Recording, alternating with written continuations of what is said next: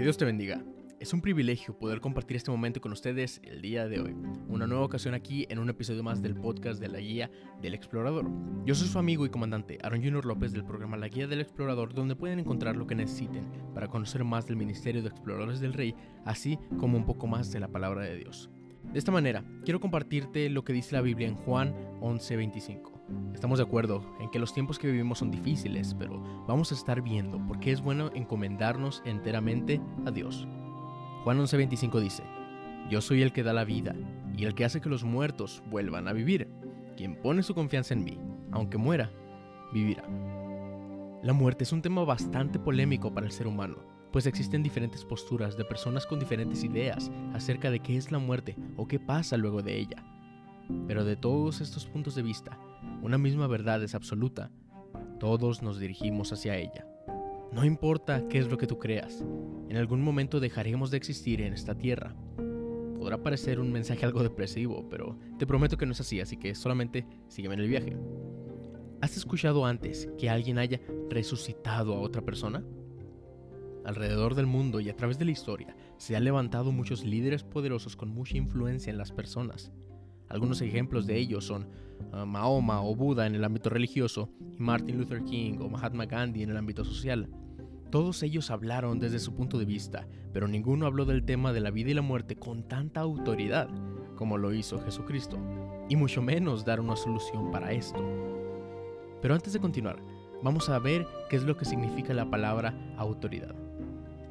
Según la Real Academia Española, la palabra autoridad significa potestad, facultad, legitimidad, prestigio y crédito que se reconoce a una persona o institución por su legitimidad o por su calidad y competencia en alguna materia. Teniendo esto en mente, podemos decir que Jesús hablaba con una gran seguridad de que lo que estaba diciendo era lo correcto, porque así era. Jesucristo ha sido el único que ha declarado con tanta certeza ser quien da vida aún después de la muerte. Él dijo, Yo soy la resurrección y la vida. El que cree en mí, aunque esté muerto, vivirá. Hoy estaremos viendo la vida y obra de Jesús. Solamente Él fue capaz de hacer este prodigio, el de dar vida después de la muerte. Jesús definitivamente demostró ser el Hijo de Dios al tener esa autoridad en sus manos. El Evangelio de Juan, a diferencia de Mateo, Marcos y Lucas, utiliza mucho la palabra señal, que en griego quiere decir un suceso visible cuyo significado va más allá de lo que se puede percibir por su mera apariencia externa. Con esto, podemos ver que el libro de Juan se enfocó más en presentar la divinidad de Jesús, a presentarlo como el Hijo de Dios. Esto nosotros ya lo sabemos. Jesús es el Hijo de Dios, pero veamos por qué es que puedo afirmar que Cristo tiene autoridad sobre la vida y sobre la muerte. Vamos a analizar dos casos diferentes en los cuales Jesús demuestra su poder sobre la muerte y da evidencia de que Él es el Hijo de Dios. Nuestro primer caso nos habla acerca de Jairo y su hija. Jairo era un hombre importante y estudiado, y era alguien que tenía autoridad con la gente. La historia de Jairo posiblemente fue una de un hombre importante que no le faltaba nada, pero llegó un día en el que tuvo que enfrentarse con una gran tragedia, pues su hija se había enfermado de gravedad. Aún con todo el poder que tenía, Jairo no podía evitar que esta enfermedad continuara afectando el cuerpo de su hija, por lo que Jairo tomó la decisión de ir a buscar a aquel de quien había escuchado que podía sanar enfermos y curar heridas. Jairo fue en busca de Jesús, el Maestro. Cuando Jairo se encuentra con Jesús, él empieza a explicarle la situación en la que se encuentra su hija, y todo parece ir bien, pues empiezan a dirigirse rumbo a la casa de Jairo para ver a su hija. Pero en el trayecto, Jesús se detiene para ayudar a una mujer que estaba enferma, y es entonces cuando le dan a Jairo la noticia de que su hija no lo logró, su hija había muerto. ¿Puedes imaginar ese dolor? El saber que aquella persona que más amabas se ha ido. Debió ser un momento de desesperación terrible para Jairo pues su pequeña hija había muerto. Pero en ese momento, Jesús le dijo lo siguiente, no temas, cree solamente. Así que continuaron caminando rumbo a la casa. Con esta historia de Jairo y su hija, ¿cuál hubiera sido tu reacción hasta este momento si te acabaras de enterar que tu ser amado ha muerto, pero llega alguien y te dice, no temas, cree solamente? ¿Estás seguro o segura de que hubieras tenido la misma reacción que Jairo de mantener la calma y seguir adelante? Vamos a continuar con la historia. Cuando llegan a la casa del hombre, las personas que estaban ahí pudieron presenciar un milagro. Primeramente, Luego de que Jesús entró a la casa, pudo ver que había mucho alboroto por la muerte de la hija de Jairo, por lo que Jesús les dijo, ¿por qué alborotáis y lloráis? La niña no está muerta, sino que duerme. Este comentario de parte de Jesús hizo que se burlaran de él, mas él le pidió a todos que salieran del lugar. Tomó al padre y a la madre de la niña y entró al cuarto donde estaba la niña. En ese momento Jesús toma la mano de la niña y le dice, Talita Kumi, que traducido es, Niña, a ti te digo, levántate. Y luego de esto, la hija de Jairo se levantó y empezó a caminar. Las personas que estaban ahí se espantaron, pues acababan de presenciar cómo esta niña que había muerto estaba caminando.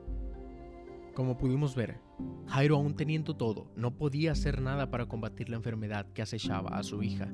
Solo Jesucristo tenía el poder para dar vida. Y algo muy importante también es entender que la actitud que tomó Jairo ante lo que Jesús le pidió fue algo clave en el que su hija pudiera levantarse. Jesús nos dice, no temas, cree solamente. Y si nosotros hacemos caso a esto, seremos enormemente bendecidos, sabiendo que nuestra vida está en sus manos. Ahora vamos a ver un segundo caso en el que también pudimos ver cómo Jesús tenía autoridad sobre la vida y la muerte. Ahora nos encontramos con dos hermanas completamente angustiadas porque su hermano había fallecido. Su hermano llevaba ya cuatro días muerto, así que no había duda de que nada más se podía hacer. Todos sabemos que, al morir, el cuerpo empieza un proceso de descomposición, y al cuarto día de fallecido, el cuerpo se llena de gases por lo que se hincha y se forman ampollas por debajo de la piel. Imagínense nada más el olor que debió haber en el lugar en el que tenían esa persona. Muy seguramente no era un olor a flores. Más adelante, cuando llega Jesús a la aldea de Betania, nos enteramos de que el hermano de estas mujeres fue también amigo de Jesús. Posiblemente ya sepas de quién estoy hablando. De nadie más y nadie menos que el caso de Lázaro. En este momento, sucede algo que muchos jóvenes se han preguntado más de una vez, y es el por qué Jesús lloró si ya sabía que iba a levantar a Lázaro.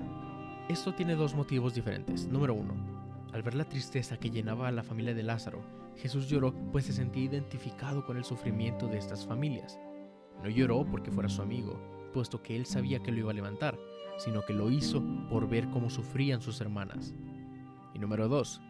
Jesús antes de llegar a aquel lugar ya había sido informado de que Lázaro estaba enfermo, pero él les dijo, esta enfermedad no es para muerte, sino para la gloria de Dios, para que el Hijo de Dios sea glorificado por ella.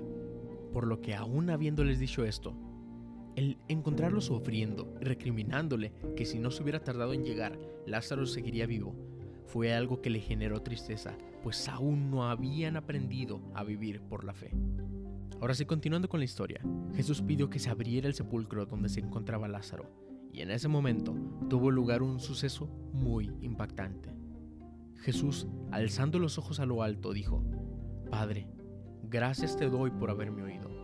Yo sabía que siempre me oyes, pero lo dije por causa de la multitud que está alrededor, para que crean que tú me has enviado. Y habiendo dicho esto, clamó a gran voz diciendo lo siguiente, Lázaro, ven fuera. ¿Y qué creen que pasó? Lázaro sale de esa tumba, envuelto en vendas, y todas las personas pudieron gozarse por lo que acababa de suceder. Nuestro Señor Jesús demostró su incomparable poder al devolver la vida a alguien que tenía varios días muerto. Cristo tiene poder aún sobre la muerte. ¿Qué similitudes puedes encontrar en estos dos casos? Una similitud que yo encuentro es que ambos dejan en evidencia quién es Jesús. Este testimonio de Jesús nos permite estar seguros en la verdad de que Cristo tiene poder sobre la muerte y es Él quien da la vida. Y pienso que conocer esto debería darnos un impulso para continuar sirviéndole en todo momento, pues tenemos la confianza de que, pase lo que pase, nuestra vida está en sus manos. Es importante que reflexionemos en esto que hemos escuchado el día de hoy porque suena muy bonito el saber que Dios nos cuidará, que Él nos traerá paz y siempre nos llenará de bendiciones. Pero muchas veces nuestro corazón no está enfocado en seguir a Dios, en creerle, en obedecerle, en confiar en Él.